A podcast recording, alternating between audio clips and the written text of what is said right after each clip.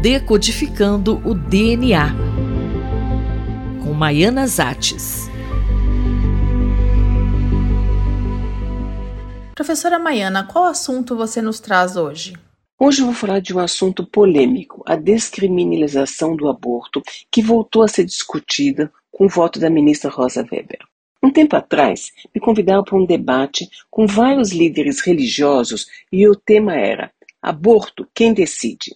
Na minha opinião, a única pessoa que pode e deve decidir é a gestante. E é importante lembrar sempre que nenhuma mulher quer abortar. É uma decisão que provoca muito sofrimento, independentemente do motivo que a levar a tomar essa decisão. Mas eu gostaria aqui de levantar outra questão que acredito seja altamente relevante. A nossa legislação permite hoje a interrupção da gestação no caso de fetos com anencefalia. Mas existem inúmeras doenças genéticas que podem ser diagnosticadas no início da gestação. A nossa legislação deveria não só permitir, mas também apoiar a interrupção da gestação de forma segura em casos onde o diagnóstico pré-natal confirma que o feto tem uma doença genética, letal ou incompatível com uma vida independente. Professora, na sua opinião, em qual situação esse tipo de gravidez se enquadraria? Trata-se de uma situação muito diferente da interrupção por motivo socioeconômico.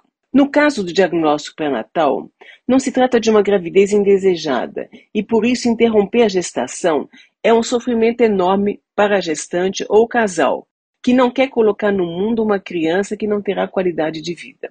Nosso papel como geneticista é dar um laudo confirmando o diagnóstico, mas a decisão do que fazer a partir disso é totalmente da mãe ou do casal. Na nossa experiência, algumas poucas pessoas são contra a interrupção por motivo religioso, mas eu nunca ouvi alguém dizer que é contra porque não é legalizado no Brasil. Sabemos que é um problema econômico. E agora que ele está liberado na maioria dos países vizinhos, qualquer mulher pode ter uma interrupção de maneira segura desde que possa arcar com os custos. Ou seja, infelizmente, é um problema que atinge só a população mais pobre, justamente aquela que menos pode arcar com o ônus de ter uma criança com uma doença genética. Outro dado interessante é que, ao contrário do que se pensa, o diagnóstico pré-natal de certeza diminui o número de abortos em mulheres com alto risco genético.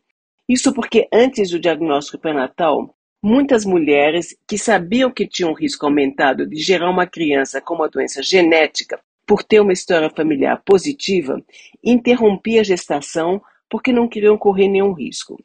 E frequentemente, o diagnóstico pré-natal revela que o feto não tem a mutação responsável pela doença presente naquela família e a gestação é mantida com grande alívio da gestante. Lembro-me de um casal que havia perdido um bebê de seis meses por causa de uma doença genética. Infelizmente, não haviam guardado o DNA do bebê e, portanto, não tinha sido possível identificar a mutação que havia causado a doença e a causa-morte. Só sabíamos que era uma doença recessiva, isto é, o bebê havia herdado um gene defeituoso em dose dupla, uma cópia vinda do pai e outra da mãe.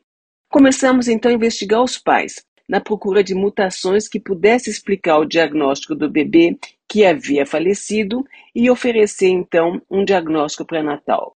Enquanto procurávamos, a mãe engravidou de novo. O casal queria ter outra criança, mas não queria arriscar ter outro com o mesmo problema. Tinham decidido interromper a gestação se não conseguíssemos uma resposta em tempo hábil. Era uma corrida contra o tempo.